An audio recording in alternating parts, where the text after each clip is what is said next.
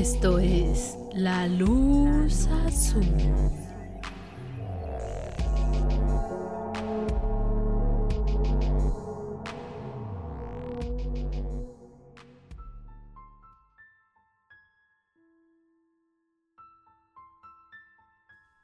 Hola, muy buenas noches. Sean bienvenidos a un episodio más de La Luz Azul Podcast. Antes que otra cosa nos presentamos. Mi nombre es Noemi Villalobos. Y yo soy Juan Trejo. Y bueno, después de algunas semanas sin actividad, ya saben, por ahí nos dijeron que gracias a nosotros conocieron la palabra paciencia. Así que, pues para que la sigan practicando. Nada, pero ya saben, cosas que pasan en la vida. Así que ya estamos de regreso y yo creo que vamos a comenzar de una vez porque el caso de esta ocasión es algo extenso. Es un caso de True Crime, uno muy conocido, seguramente algunos de ustedes ya han escuchado sobre este caso, pero esperemos que les guste esta investigación y que disfruten el caso.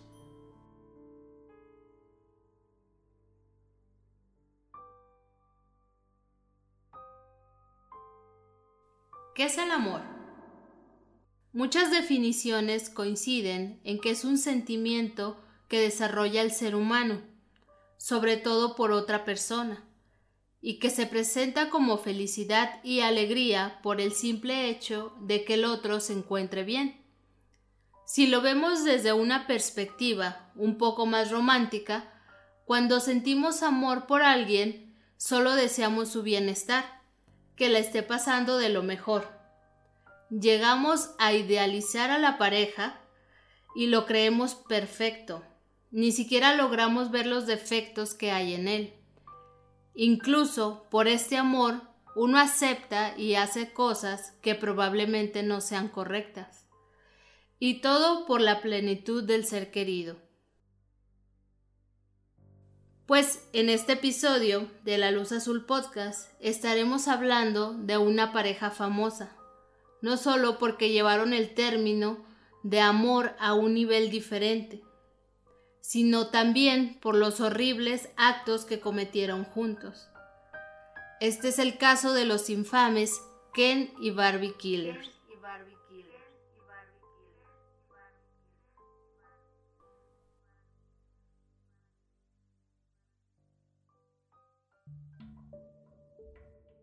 Justo como lo acaba de mencionar Noemi, en este caso vamos a hablar de una pareja. Así que primero vamos a conocerlo a él. Paul Jason Tail, o Paul Bernardo, nació el 27 de agosto de 1964 en Scarborough, Ontario, Canadá. Es hijo de Marilyn y Kenneth Bernardo. Ellos eran una familia de clase media alta, con todos los privilegios que esto implica. Nunca les faltó nada, digamos que tenían dinero para, para todo, para ir a, de viaje, tenían dinero. Pues Paul era el mayor de tres hermanos de esta familia. Desde muy chico estuvo familiarizado con la violencia intrafamiliar, ya que su padre, Kenneth, solía maltratar física y psicológicamente a su madre a tal grado que la mujer tuvo que mudarse a vivir al sótano para poder amenizar todo este tipo de agresiones. Sobre el padre, se dice que desde chico fue criado por su abuelo y que sus normas eran bastante estrictas. Y digamos que esto quizá pudo repercutir al momento de que Kenneth formó su propia familia. El padre de Paul tenía una extraña obsesión por espiar a las personas sin que éstas se dieran cuenta. Básicamente para ver si en alguno de estos momentos podía ser testigo de un acto sexual o ver a las mujeres desnudas, y ya de esta manera empezar con sus técnicas de seducción para cuando las encontrara en la calle. Se sabe que en ocasiones Kenneth se llevó a Paul para espiar personas por las noches. En alguno de los artículos también se menciona que Kenneth fue acusado por acoso sexual a su hija menor y también por intento de violación a otra menor de edad, No se tienen datos concretos de si fue procesado o no, pero al menos estuvo involucrado en esta polémica. A pesar de crecer en este ambiente tan desfavorable, se sabe que Paul era un niño educado, muy apuesto y amable con las demás personas. Pero todo esto cambiaría cuando a sus 16 años su madre le confiesa que Kenneth no es su padre biológico sino que había sido el producto de un encuentro sexual con su exnovio. Esta noticia sería un duro golpe para el adolescente, ya que se dio cuenta de la peor manera de que su vida había sido una mentira. Y a partir de este momento empezó a repetir patrones de su padrastro. Comenzó a insultar a su madre con las palabras perra y puta cada vez que tenía la oportunidad y ella le respondía con la palabra bastardo, esto para contraatacar. Y estas conductas eran el pan de cada día en la casa de los Bernardo. Después de graduarse de la preparatoria, Paul entró a la Universidad de Toronto a la carrera de contabilidad y ahí se hizo de varias novias, ya que era un tipo que contaba con un encanto bastante notable era muy apuesto y siempre tenía una sonrisa en la cara, por lo que se puede entender que esto lo llevaba a conquistar prácticamente cualquier mujer que él deseara. También en esta época comenzó a trabajar en Amway. Esta se conoce como una empresa de tipo piramidal en la que vas escalando puestos conforme vas reclutando más personas al negocio. En el caso de Latinoamérica o particularmente Juan y yo, tenemos una pequeña experiencia en un negocio muy famoso que se llama Organogol. Esta empresa se dice que vende café y te prometen muchas recompensas de dinero a cambio de que unas a más y más personas a este tipo de negocio. Básicamente es un engaño. ¿Por qué? Porque al final nunca se obtiene nada. Inviertes, pero nunca ves ganancias. Sí, yo estoy seguro que muchos de ustedes habían escuchado hablar de Organogold o estuvieron o conocieron a personas que estuvieron en Organogold. Yo pensaba que era algo como muy mexicano, pero ya después nos dimos cuenta que en toda Latinoamérica estaban operando y creo que también en Estados Unidos. Entonces, pues más o menos se dan una idea de, de cómo funcionan este tipo de estafas piramidales. Entonces, Paul se sentía como pez en el agua en este tipo de esquemas y atrajo muy buenos resultados a la empresa gracias a este gran poder de convencimiento con el que contaba. También Paul consumía muchos libros de autoayuda y de empresarios exitosos, además de que su habitación estaba repleta de frases motivacionales siempre buscando que este tipo de mentalidad influyera en su vida cotidiana. Pero detrás de la fachada de este hombre perfecto, motivado y amable, se escondía una oscura personalidad. A partir de los sucesos con su madre, el chico comenzó a desarrollar un gran disgusto y repudio por las mujeres. Su visión del sexo era tan retorcida que él creía que era una cosa que podía tener cuando él quisiera. Nadie podía negarle el sexo, no era algo consensuado, simplemente era algo para su propia satisfacción y ya. Por esta razón, cuando estuvo en relaciones sentimentales, éstas se tornaban bastante tormentosas y duraban muy poco. Paul era una persona muy violenta y machista. Le gustaba someter y humillar a sus parejas las golpeaba y las obligaba a tener sexo rudo con él. Además, por si no fuera suficiente, varias de sus exparejas declararon que Paul las amenazó de muerte si llegaban a contar algo de lo que habían vivido con él. El sueño de Paul era poder controlar a una mujer a su gusto, pero no todas iban a estar de acuerdo con este tipo de tratos. Él necesitaba sentirse dominante, necesitaba hacer valer esa superioridad ante las mujeres, y su retorcida cabeza daría con el plan perfecto para satisfacer sus necesidades. Es ahí cuando comienza el historial criminal de Paul Bernardo. El 4 de mayo de 1987, Paul cometería su primera violación. En un autobús vio a una mujer que rápidamente le atrajo por ser muy bonita. Cuando ella descendió de éste, la siguió para así poder atacarla por la espalda y amenazarla con un cuchillo. Después de esto la violó anal y vaginalmente y mientras esto ocurría la obligó a llamarse a ella misma de forma despectiva con las mismas palabras que insultaba a su madre, perra o puta. Y al final le quitó su identificación y le dijo que si decía algo la mataría, ya que con la credencial o con el ID básicamente podía dar con ella muy fácil.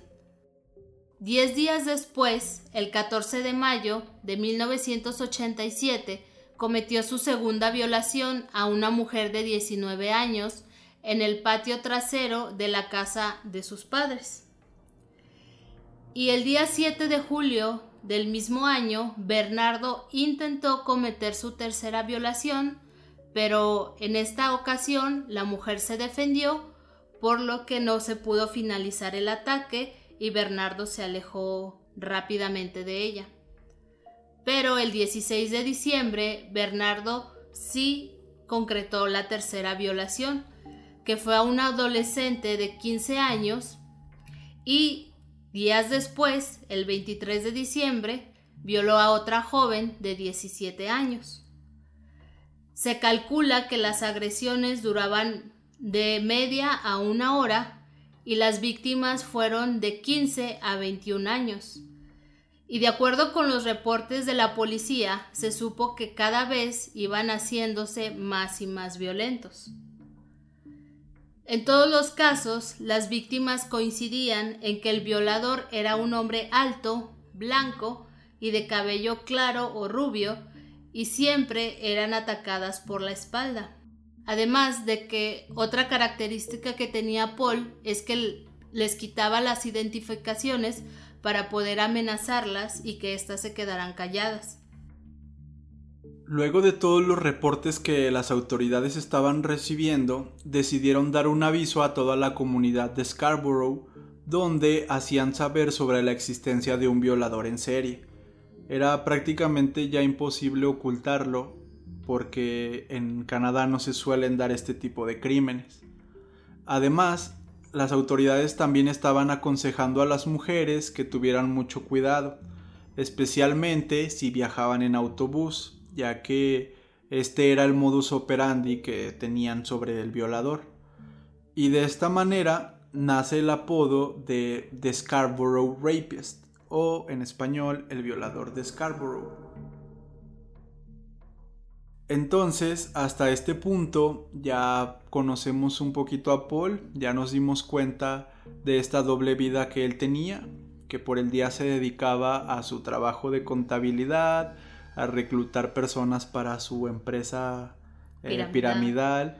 y por las noches era un peligroso violador que a pesar de tener a las autoridades detrás suyo, se mantenía bastante activo.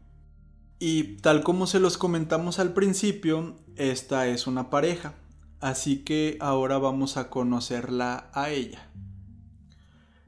Carla Lynn Omolka nació el 4 de mayo de 1970 en St. Catharines, una pequeña ciudad costera muy cerca de Toronto, en Ontario, Canadá. Fue la mayor de las tres hijas del matrimonio Molka, una familia muy cariñosa y bastante unida entre sí.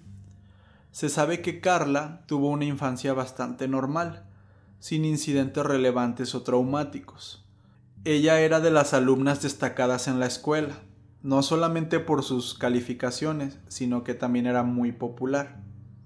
Algunos de sus excompañeros la recuerdan como una chica muy guapa, amable, cariñosa con los animales y además muy sociable. Todos querían ser amigos de Carla. Incluso llegó a tener varios novios, aunque ninguno fue una relación seria o que durara mucho.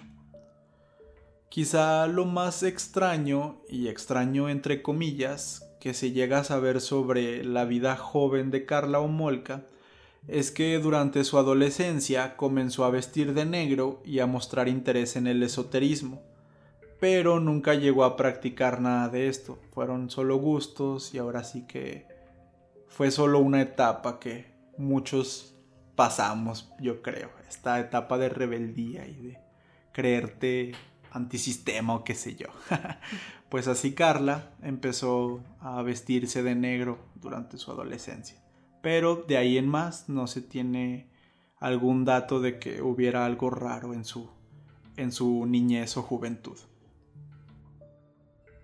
En 1987, cuando cumplió 17 años, mientras estudiaba en la escuela secundaria Sir Winston Churchill, se unió al Club Diamante, que era un colectivo que buscaba ayudar a jóvenes hermosas a conseguir maridos adinerados.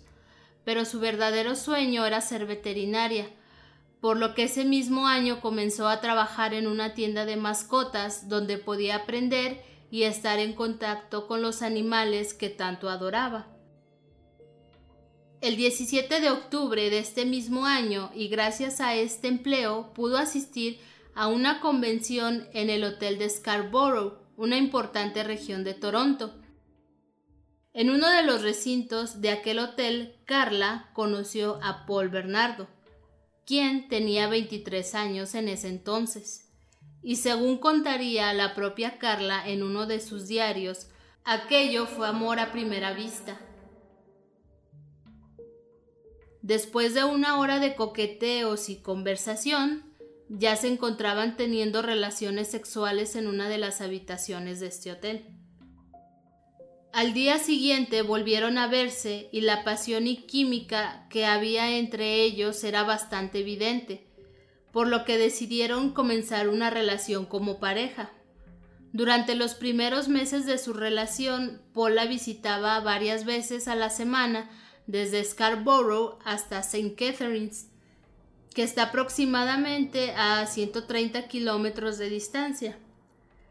Dentro de estas visitas, obviamente Paul le llevaba regalos como chocolates, flores e incluso le llegó a dar joyas muy costosas.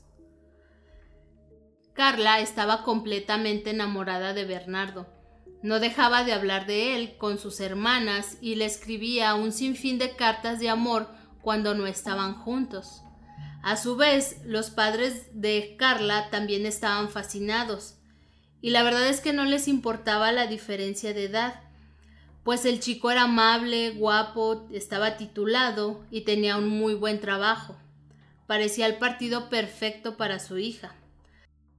Los amigos de Carla, de igual manera, la veían tan contenta y enamorada, por lo que jamás sospecharon nada malo de aquel apuesto joven.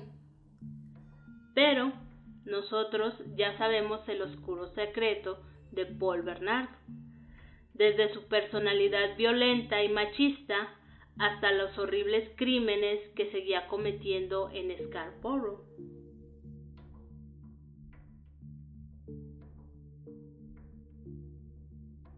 Y tal vez con todo esto que les estamos contando, quizás puedan llegar a pensar que Paul se disfrazaba con, con Carla, fingía ser otra persona, pero realmente no era así. Ya que si recordamos lo que ya les habíamos mencionado, el sueño más grande de Paul Bernardo era encontrar a una mujer a la que pudiera someter y controlar en todos los aspectos. Y tal parece que Carla era esa chica ideal, totalmente dependiente y sumisa. Y no era solamente que Carla estaba dispuesta a soportar todos los maltratos que Paul le hacía, sino que además Carla se los pedía. Ella alentaba a Paul para que la tratara de esa manera. Entonces esto comenzó a evolucionar a una relación demasiado tóxica en la que él le decía a ella cómo tenía que vestirse, le imponía una dieta rigurosa y la controlaba psicológicamente. Constantemente le decía que estaba gorda, que era fea y que ningún hombre más que él se iba a fijar en ella. Entonces todas estas actitudes alimentaban más la dependencia y debilidad de Carla, cosas que ella confundía con amor, así que seguía estrictamente las órdenes que le daba su novio con tal de no perderlo, porque si lo perdía se iba a quedar sola. Eso era lo que Paul había logrado convencer. Se dice que los abusos eran tales que luego de tener relaciones sexuales, Bernardo obligaba a Homolka a dormirse en el suelo. O sea, ya les habíamos dicho que para Paul las mujeres eran simple objetos sexuales y ni siquiera la dejaba que se durmiera con él en la cama. O sea, es como ya acabamos, duérmete en el suelo. Si ponemos atención en las fechas, nos podemos dar cuenta de que mientras transcurrían los primeros meses de relación entre Carla y Paul, este se encontraba activamente buscando chicas para violarlas. La noticia del violador de Scarborough era ya bien conocida por todo el país. Estaba en todos los periódicos y noticieros de la época, ya que se trataba de un hecho nunca antes visto en un país tan seguro como Canadá. En una ocasión, Carla y Paul se encontraban viendo la televisión cuando apareció un reportaje sobre los crímenes, a lo que Paul le preguntó a su novia, ¿Y tú qué pensarías si yo fuera ese famoso violador del que todos hablan? La chica, sin siquiera titubear, le dijo, eso sería genial. Al escuchar esta respuesta, Paul sonrió y le confesó toda la verdad a Homolka. A partir de entonces, Bernardo seguía violando mujeres, pero ahora con el consentimiento de su pareja. Aquí estamos viendo cómo está escalando la relación a un punto bastante grave, ya que Paul es una persona muy violenta, es muy machista, Carla se lo permite, y ahora, además de aceptar sus abusos, está siendo cómplice de los crímenes que está haciendo Paul. Y también nos damos cuenta cómo Paul está arrastrando a Carla a esta doble vida, porque a ojos de sus amigos o de su familia, pues eran la pareja perfecta, se querían mucho, estaban súper enamorados, pero pues ahora sí que los dos ahí tenían sus, sus problemas. Y es que Carla nunca comentaba con sus familiares o con sus amigos más cercanos cómo estaba yendo esta relación con Paul. Todo a raíz de la manipulación que éste estaba ejerciendo en ella, la mantenía callada, por miedo o por dependencia, básicamente por no estar sola. Mientras tanto, la policía seguía recibiendo reportes sobre los ataques del despiadado violador. Se sabe que por esta época las agresiones iban escalando en intensidad. Ya no solamente era que las estuvieran violando, sino que ahora las mujeres estaban siendo brutalmente golpeadas y sodomizadas con palos, piedras u otros objetos. En algunos casos, después de la violación, el atacante se retiraba caminando, las mujeres ya como podían se retiraban de ahí pensando que ya había pasado lo peor. Pero el violador volvía a cazarlas unas cuadras más adelante y volvía a violarlas. O sea, parecía que estaba jugando con ellas. Las estaba cazangueando o cocoreando como se suele decir aquí en México. Las autoridades se vieron rebasadas por este criminal y ya muy preocupadas por la situación llamaron a un agente del FBI, Greg McCready, quien les ayudó a conectar todas estas violaciones y además construyó un perfil de este criminal. Y esto fue lo que dijo. Es una persona local, con problemas familiares. Es inteligente y probablemente pueda usar estos atributos para llegar a sus víctimas. Además, tiene fantasías sadistas y muy violentas. Si no es detenido a tiempo, puede llegar a asesinar a alguna de sus víctimas.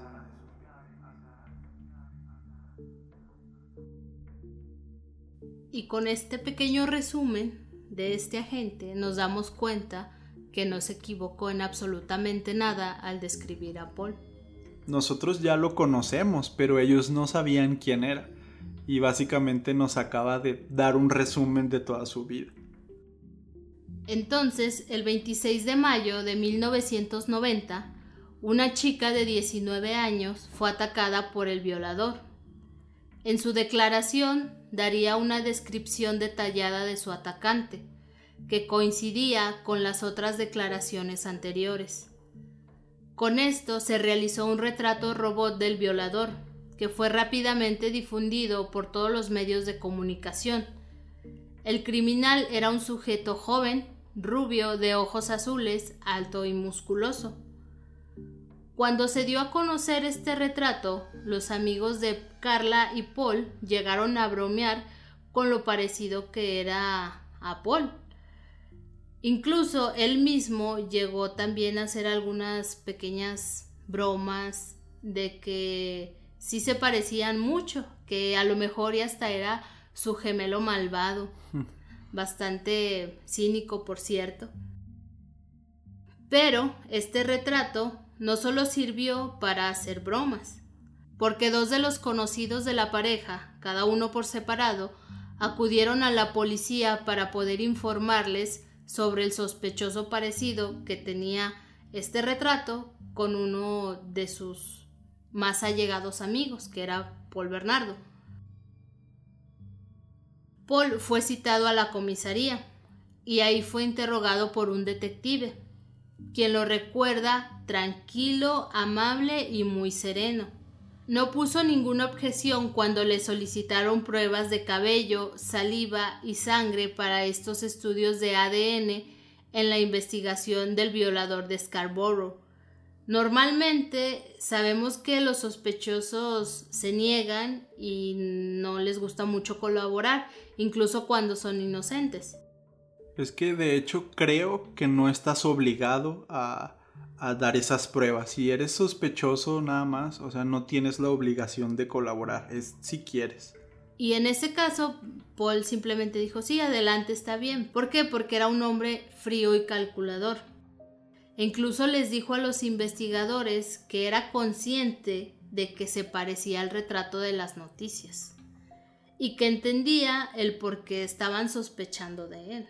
En esta época las pruebas de ADN aún no eran tan precisas y la tecnología no era tan avanzada como hoy en día, por lo que las muestras que Bernardo les dio fueron almacenadas junto a las de los otros sospechosos y no serían analizadas sino hasta dos años más tarde. Y es que Paul realmente sabía esto y por eso es que no se negó.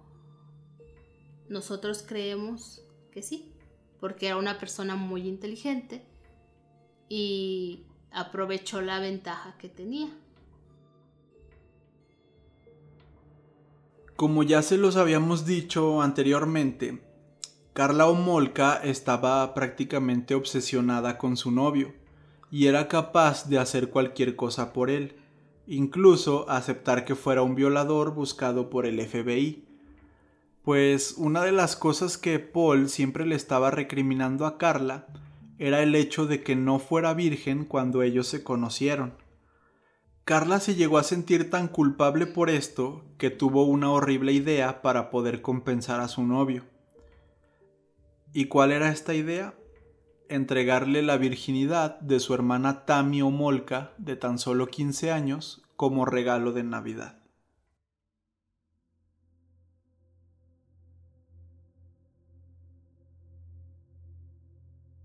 Cuando Carla le mencionó sobre esta idea a Paul, este se puso muy contento, ya que desde antes él ya se había fijado en Tammy. Cuando se quedaba a dormir ahí en la casa de los Omolka, la espiaba mientras se cambiaba de ropa, y por las noches entraba en su habitación para masturbarse viéndola mientras la niña dormía. Todo esto, obviamente, con la ayuda de Carla. Entonces, el 23 de diciembre de 1990, después de una cena familiar, Paul Bernardo, Carla y Tammy se quedaron en la sala hasta tarde mientras el resto se iban a dormir. Luego de unos minutos de plática, Tammy cayó desmayada, pues su hermana le había dado una bebida adulterada con tranquilizantes. La pareja llevó a la niña inconsciente al sótano de la casa, donde Paul la violó, mientras Carla sostenía un pañuelo con anestesia sobre el rostro de su hermana, todo esto con la intención de que no despertara. Toda la violación fue grabada en video por la pareja. Durante la violación, Tammy comenzó a vomitar sin control hasta que se quedó sin respirar. La pareja intentó reanimarla, pero la niña no respondía.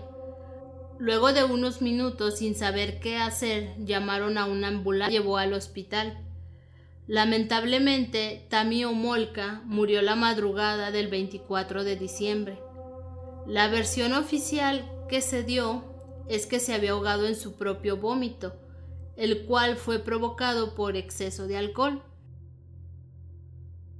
La familia estaba muy afectada con esta pérdida, y a los ojos de todo el mundo, Carla estaba igual de destrozada que el resto pero en más de una ocasión se puso la ropa interior de su difunta hermana para posar en videos eróticos para mandárselos a Paul. Entonces no estaba tan devastada como se decía. Y es que está bastante fuerte este punto porque una, estás permitiendo que tu pareja abuse sexualmente de tu propia hermana, tú participas dentro de la violación y ahora ya escalaste a un asesinato. A lo mejor no fue voluntario, o más bien no fue voluntario, no era como que el objetivo matar a la, a la niña, se les fue de las manos. Pero esto ya está cada vez agravándose y se está haciendo peor y peor. Un mes después, la pareja toma la decisión de mudarse juntos a una pequeña ciudad cerca de St. Catharines. Ya llevaban poco más de tres años de relación, así que con esta mudanza pues iban a dar el primer paso hacia su plan de vida juntos y como un matrimonio. A pesar de la reciente muerte de Tammy, Carla convenció a sus padres de que la apoyaran con los preparativos de la boda. Al mismo tiempo, Paul Bernardo seguía viajando hasta Scarborough para continuar con su oleada de violaciones. Sin embargo, siempre que regresaba a su nuevo hogar junto a Carla, le decía que el salir a cazar chicas era demasiado cansado, que él necesitaba tener a una esclava sexual ahí mismo, donde vivían. Y Carla, siempre obediente y dispuesta a ayudar a su novio, Accedió y unos días más tarde convenció a una chica de 15 años de acompañarla a su casa. Una vez ahí la drogó y dejó que su novio la violara mientras todo estaba siendo grabado en video. Cuando la chica despertó, la pareja simplemente le dijo que había tomado mucho, se había puesto muy borracha y se durmió. La niña se fue de esa casa sin saber que había sido violada sexualmente por Paul. El 15 de junio de 1991, Bernardo secuestró a Leslie Mahaffey, una niña de 14 años, y le colocó una venda en los ojos para impedir que lo viera. Una vez en su casa, la llevó al sótano donde comenzó a realizarle todo tipo de actos depravados, siempre asistido por Carla, quien además estaba grabando todo con su cámara de video. Sin embargo, durante la violación, la venda de los ojos de Leslie se cayó. Rápidamente Omolka se la puso de nuevo, pero tanto ella como Bernardo temían que la chica hubiera visto sus rostros. Si la dejaban libre, como a la víctima anterior, seguro iría la policía y los atraparían. Y ellos no podían darse ese lujo. Es entonces cuando Paul la estrangula hasta la muerte y corta su cuerpo en varias partes. Luego coloca cada trozo en un costal de cemento diferente y junto a su novia tiran estos costales en distintos puntos de un lago a las afueras de la ciudad. Casi un mes después, el 29 de julio de 1991, Carla Omolka y Paul Bernardo contrajeron matrimonio. En lo que se dice fue una boda espectacular, con más de 100 invitados, y ambos se veían hermosos. Eran jóvenes, guapos, sonreían y posaban para fotos durante el evento. Simplemente era la pareja perfecta. E incluso si ustedes buscan en internet pueden ver algunos fragmentos de esta boda que fue grabada en video. Y se les ve ahí muy contentos, muy enamorados, pero esto resulta bastante perturbador porque nosotros ya tenemos los antecedentes. El mismo día de la boda, mientras esta bella pareja se preparaba para irse de luna de miel a Hawái, dos pescadores hicieron un descubrimiento horroroso a las orillas del lago Gibson. Las corrientes de agua habían arrastrado hasta ellos dos bloques de cemento, y en ellos se encontraron un brazo y una pierna humana. Cuando reportaron esto a las autoridades, se hizo una búsqueda intensiva en el lago, logrando recuperar todos los trozos restantes del cadáver. Gracias a los registros dentales de la chica lograron dar con su identidad, Leslie Mahaffey, quien había sido reportada como desaparecida desde el 5 de julio, el día de su cumpleaños. La noticia sobre aquel cadáver descuartizado invadió todos los medios y la población estaba horrorizada. No bastaba con un violador en serie suelto en la ciudad, ahora también había alguien matando y descuartizando chicas en los pueblos más pequeños. El 16 de abril de 1992, Omolka se acercó a una chica que había salido de clases e iba de regreso a su casa. Su nombre era Kristen French, de 15 años. Carla traía un mapa en la mano, así que se le acercó preguntándole por una dirección cercana. Cuando la chica estaba distraída, Paul Bernardo se acercó y entre los dos la inmovilizaron y la metieron en el auto. Kristen sería violada y torturada por tres días seguidos en la casa de la pareja, y luego Paul acabó con su vida estrangulándola. Pero la repentina desaparición de Kristen fue a plena luz del día, y rápidamente salieron algunos testigos a decir que la habían visto conversando con dos personas, un hombre y una mujer, antes de subirse a un camaro de color beige entonces la policía se encargó de buscar este auto por todos los alrededores e incluso llegaron a detener a un par de sospechosos. Sin embargo, Paul Bernardo y Carla Omolka estaban bastante tranquilos, pues los testigos se habían confundido de auto, ya que el que ellos habían usado aquel día era un Nissan de color dorado. Dos semanas después, el cuerpo de Kristen French fue encontrado en una zanja, bastante cerca del cementerio donde su anterior víctima estaba enterrada. El cadáver de Kristen había sido recién lavado y en él se pudieron encontrar múltiples lesiones y moretones. A pesar de que los cadáveres habían sido encontrados en circunstancias diferentes, la policía no dudó en vincularlos, porque ya les dijimos, este tipo de crímenes no eran nada comunes en Canadá y mucho menos en los pueblos más pequeños. Si habían sucedido dos asesinatos en una en un área de tierra muy muy pequeña, pues era obvio que se trataba del mismo sujeto.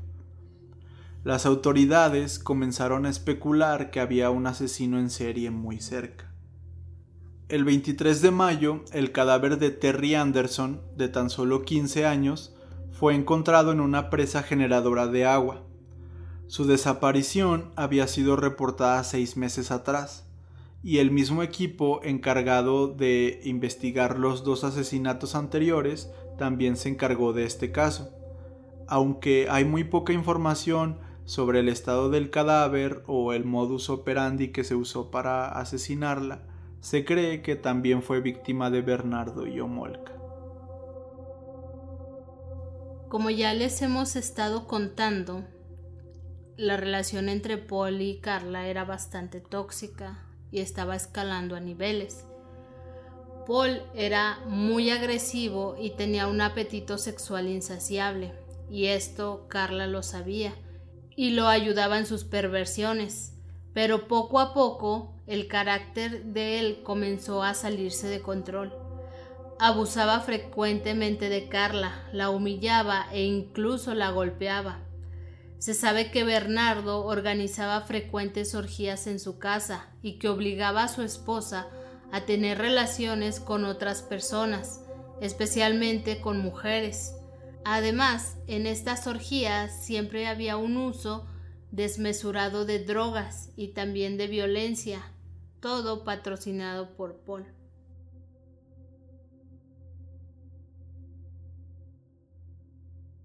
Hay una anécdota que dicen que un día como cualquier otra, una iguana que Carla tenía de mascota mordió a Paul y esto lo enfureció tanto que decidió cocinar al animal y comérselo.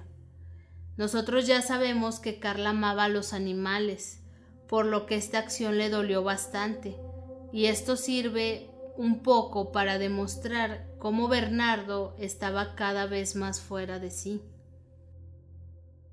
A partir de entonces, las discusiones en casa de la pareja eran cotidianas y obviamente no faltaban los golpes, hasta que en una ocasión, en diciembre de 1992, Paul golpeó con una linterna a Carla Homolka en el rostro y en todo el cuerpo. El ataque fue tan brutal que le sacó un ojo de su órbita y le quebró una costilla, por lo que la mujer fue a dar a urgencias. Y luego de esta golpiza, la familia Homolka convenció a Carla de que denunciara a su marido por estas agresiones. Por estas fechas, las muestras de ADN que Bernardo había entregado voluntariamente a la policía dos años atrás estaban siendo analizadas junto a la de los otros sospechosos. El semen encontrado en las víctimas del violador de Scarborough había dado positivo. Coincidían con el ADN de Paul Bernardo, quien precisamente estaba siendo investigado por violencia intrafamiliar. Así es como decidieron interrogar a Carla Homolka para saber si ella podía dar alguna declaración en contra de su marido. Pero cuando Carla llegó a la comisaría, los agentes vieron en su muñeca un reloj de Mickey Mouse, el cual era idéntico al que llevaba Kristen French el día de su desaparición y que no llevaba consigo cuando encontraron el cadáver. Los agentes habían estado buscando ese reloj en particular y vérselo a la aún esposa de Bernardo los llevó a la conclusión de que el hombre podría no ser solamente el violador de Scarborough, sino también el asesino en serie que tanto estaban buscando. Cuando Carla fue interrogada, le dijeron que ya sabían que su esposo era el violador de Scarborough, Así que la mujer solicitó un abogado y confesó todos los detalles de los horribles crímenes en los que había sido cómplice con aquel hombre. Paul Bernardo fue detenido el 17 de febrero de 1993, acusado de más de 40 agresiones sexuales en las zonas de Scarborough y St. Catharines, y de haber secuestrado, violado y asesinado a Leslie Mahaffey y Kristen French. Como ya se los habíamos dicho, también quisieron culparlo del otro cadáver, el de Terry Anderson, pero no se encontraron pruebas suficientes. Nadie podía creer que aquellos jóvenes tan guapos y alegres, que a ojos de sus conocidos eran la pareja perfecta, hubieran cometido estos actos tan horribles. La noticia de sus capturas atrajo a toda la prensa de Canadá, y también a la prensa especializada de Estados Unidos, quienes bautizaron a Carla Homolka y Paul Bernardo como los asesinos Barbie y Ken, debido a su belleza física, a que eran rubios, de ojo azul y pues muy guapos. En la casa de la pareja, la policía logró encontrar recortes de periódicos donde se hablaba de los asesinatos así como un video donde se les podía ver violando y torturando a una de sus víctimas. Carla Omolka, apoyada por su abogado, consiguió un trato con la fiscalía para reducir su condena a tan solo 12 años de cárcel. En este acuerdo, culparía a su esposo Paul Bernardo de todos los casos de asesinato y también aceptaría su participación en todos ellos. Sin embargo, dejó claro que ella solamente fue una cómplice involuntaria, que apoyaba a su esposo solo por el miedo a que éste le hiciera algo a ella. Además, en el video que encontraron en la casa, se podía ver claramente que la mujer solamente participaba si Bernardo se lo ordenaba. A pesar de que para las autoridades Carla también era responsable de estos asesinatos, estaba bastante claro que Paul Bernardo era el cerebro, y era evidente que estaba ejerciendo una grave manipulación en su esposa, quien a su vez estaba totalmente enamorada y obsesionada con él. Todo esto, aunado a la denuncia que ya había puesto Carla por violencia intrafamiliar, le bastó a la fiscalía para aceptar este trato. El 15 de junio de 1995, Carla Omolka se presentó a los tribunales para testificar en contra de su ahora ex esposo Paul Bernardo, ya que se había divorciado de él un año atrás. Aseguró que él era el autor intelectual y que ella solo fue la cómplice bajo amenaza. En sus declaraciones dio todo tipo de detalle de los crímenes, pero también de los abusos de los que fue víctima. Por ejemplo, confesó que en una ocasión Paul defecó sobre una rebanada de pan y la obligó a comérsela. Por otra parte, la defensa de Bernardo intentó convencer a las autoridades de que Carla había participado de una manera más activa de lo que decía en sus declaraciones. Dijeron que Paul nunca quiso matar a sus víctimas, pero que su ex esposa lo presionaba para que las matara. Pusieron una y otra vez sobre la mesa el caso de Tammy y cómo su hermana no hizo nada por salvarla. Aún así, nadie creyó esta versión. Paul Bernardo había quedado expuesto ante el mundo como el depravado y sádico asesino y violador que era en realidad. El caso estaba a punto de ser cerrado de esta manera, con uno como el activo, como el autor intelectual, y la otra como una mera víctima, con el síndrome de la mujer abusada.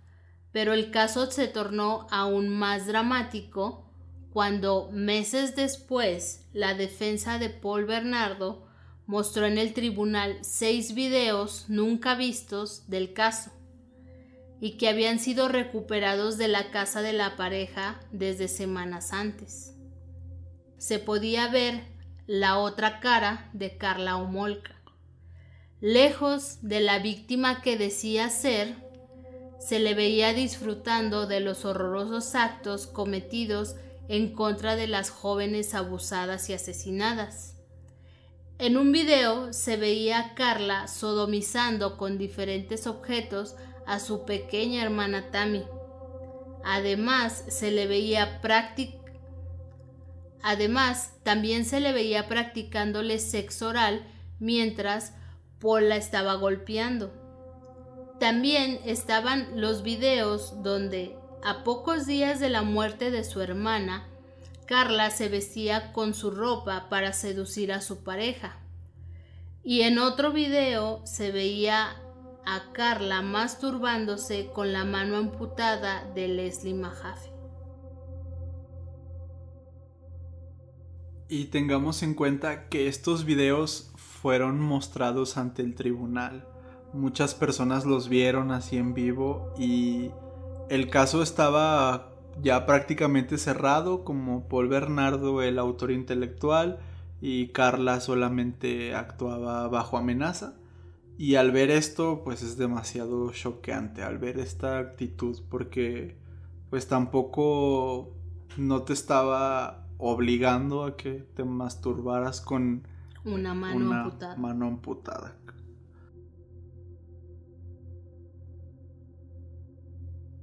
A pesar de todas estas pruebas, la fiscalía ya no podía dar marcha atrás al trato que habían hecho con Carla Omolka. Y ésta ya se encontraba cumpliendo su condena de 12 años. Los medios de comunicación empezaron a hablar muchísimo sobre esto y evidenciaban cómo la fiscalía había tratado muy mal este caso. Antes de revisar todas las pruebas, hicieron un trato con Carla para reducirle la condena y dejar a Paul Bernardo como el verdadero y único monstruo. A este famoso acuerdo que hizo la fiscalía con Carla, los medios de comunicación le pusieron el pacto con el diablo, por obvias razones. La opinión pública estaba enfurecida, y Carla Homolka se había convertido en el objeto de sus insultos, en la mujer más odiada de todo Canadá. Finalmente, y luego de cuatro meses de un exhaustivo juicio, el primero de septiembre de 1996, Paul Bernardo fue declarado culpable de un homicidio involuntario, dos asesinatos en primer grado y más de 40 violaciones comprobadas. Fue condenado a cadena perpetua y fue fichado como criminal peligroso lo que lo dejaba prácticamente sin oportunidades de pedir una apelación o de salir libre. Una vez tras las rejas, Paul y Carla siguieron en el ojo público y se hizo mucho ruido sobre la enorme diferencia de sus condiciones. Por un lado, Paul Bernardo pasaba encerrado 23 horas al día en una celda muy pequeña y era sometido frecuentemente a interrogatorios y análisis psiquiátricos. Pero por otro lado, Omolka contó con todas las comodidades posibles que una presa podía tener. Se sabía que tenía una televisión en su celda, acudía frecuentemente a fiestas e incluso mantenía relaciones con otras de sus internas. Era evidente que la opinión pública tenía en muy mala estima a Carla, y uno de sus abogados declararía que ya para el 2005, a pocas semanas de cumplir su condena y salir libre, la mujer estaba aterrada. Sabía que afuera nadie la quería, y además había recibido múltiples amenazas de muerte. Cuando salió libre, Carla tenía 35 años de hecho, intentó limpiar su imagen yendo a varias entrevistas y utilizando el mismo argumento de víctima y mujer abusada, pero ya nadie le creía. Se mudó a Montreal y formó una familia con el hermano de uno de sus abogados y tuvo tres hijos con él. Pero apenas puso un pie en la calle, Molka ha sido acosada por paparazzis y medios de comunicación en general. No importó que se cambiara el nombre o que se cambiara frecuentemente de estilo. Las cámaras la siguen a donde quiera que vaya. Incluso hay personas en Internet que van informando cada tanto de dónde la han visto y más o menos en qué área de Canadá ha estado esta Carla. De hecho, una de las noticias más recientes que se tiene es que se detectó que estuvo trabajando como voluntaria con niños en una escuela primaria privada. Y cuando varias personas se dieron cuenta de que en realidad era Carla Omolka, lo denunciaron y se quejaron con la escuela porque realmente tenían ahí a una asesina. Y me parece que la escuela la, la corrió y ya prohibió que hubiera voluntarios con antecedentes o algo así parecido. En 2018, Paul Bernardo intentó apelar a la libertad condicional, pero las autoridades simplemente se lo negaron. Había sido clasificado como un psicópata sádico y controlador, y aunque fue apoyado por su ex esposa en muchos de sus crímenes, se cree que habría hecho lo mismo estando solo. Este sin duda es uno de los casos más controversiales de la historia del True Crime, y nos hace pensar en cómo el control y la obsesión pueden llevar a las personas a puntos jamás imaginados. Dos personas jóvenes, atractivas, inteligentes y con gran potencial para destacar positivamente en la sociedad, simplemente decidieron ir por el camino del mal y entrar a la infame lista de asesinos en serie. A pesar de toda la investigación, no se sabe exactamente el número de víctimas de los asesinos Ken y Barbie, pues se sospecha de ellos en al menos nueve asesinatos más.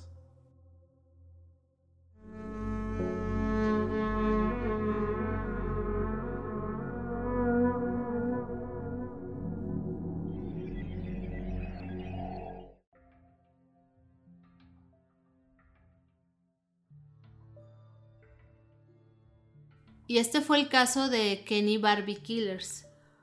Un caso bastante fuerte, diría yo. Mm, también, como acaba de decir Juan, controversial. Regularmente no se encuentran muchos asesinos parejas, bueno, hablando de parejas sentimentales, asesinos en serie. Y yo creo que bastante polémico y con no, sabría cómo explicarlo ya que se involucra la familia. Carla involucró a su hermana, fue partícipe en un abuso sexual y básicamente terminaron matándola. Yo creo que si te sientas a pensar en todas tus relaciones, yo creo que si te llegas a cuestionar hasta qué punto estás dispuesto a llegar por la obsesión, por no querer estar sola, no, o no sé, ¿verdad? Hay muchos motivos que, que influyen y también cómo estas personas como Paul, a qué grado de manipulación llegan. Es bastante fuerte. Y como pudimos ver, Carla realmente no, no era tan inocente como ella pregonaba. Sí, sí sabía distinguir, o más bien estaba muy, muy consciente de que lo que estaban haciendo estaba mal. Y aún así se dejó arrastrar por su esposo. No sé qué es lo que piensas tú. Sí, pues yo opino lo mismo. O sea, creo que ahora sí como dice el viejo dicho, eh, Dios los hace y ellos se juntan. Porque sí creo que Paul Bernardo pues tenía un poder de manipulación muy grande, era muy muy bueno convenciendo a la gente de que hiciera lo que él quisiera.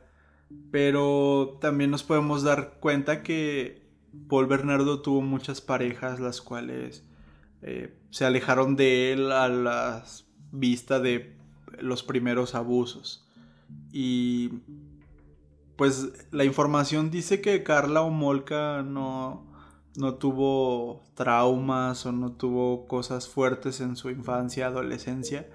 Aunque pues yo creo que sí hubo algo por ahí, porque no creo que sea simplemente la manipulación de Paul Bernardo lo que la haya hecho acceder a todo lo que lo que él le proponía. Yo creo que pues sí, no necesariamente tiene que pasar algo traumático, pero simplemente había algo ahí en la cabeza de de Carla que necesitaba ayuda. Pues sí, pero que necesitaba que alguien le diera órdenes y ella seguirlas. Y no sé, igual y Carla no habría hecho nada de esto si no hubiera conocido a Paul, pero no sé, creo que que muy en el fondo ella también quería hacer lo que hicieron. O sea, de alguna manera se sentía bien haciendo las cosas que hicieron y ayudando a su a su pareja a pues sí, a matar gente. No sé, si es un caso muy controversial y pues nosotros no somos expertos en psicología, psiquiatría ni nada de eso. Pero pues sí, creo que también había ahí muchos problemas en la cabeza de Carla. Y ustedes cuéntenos, ya lo habían escuchado antes, si tienen algún dato extra que nos pudieran compartir, qué es lo que piensan ya sea de Carla o de Paul, qué, qué opinión tienen ustedes de, de este caso.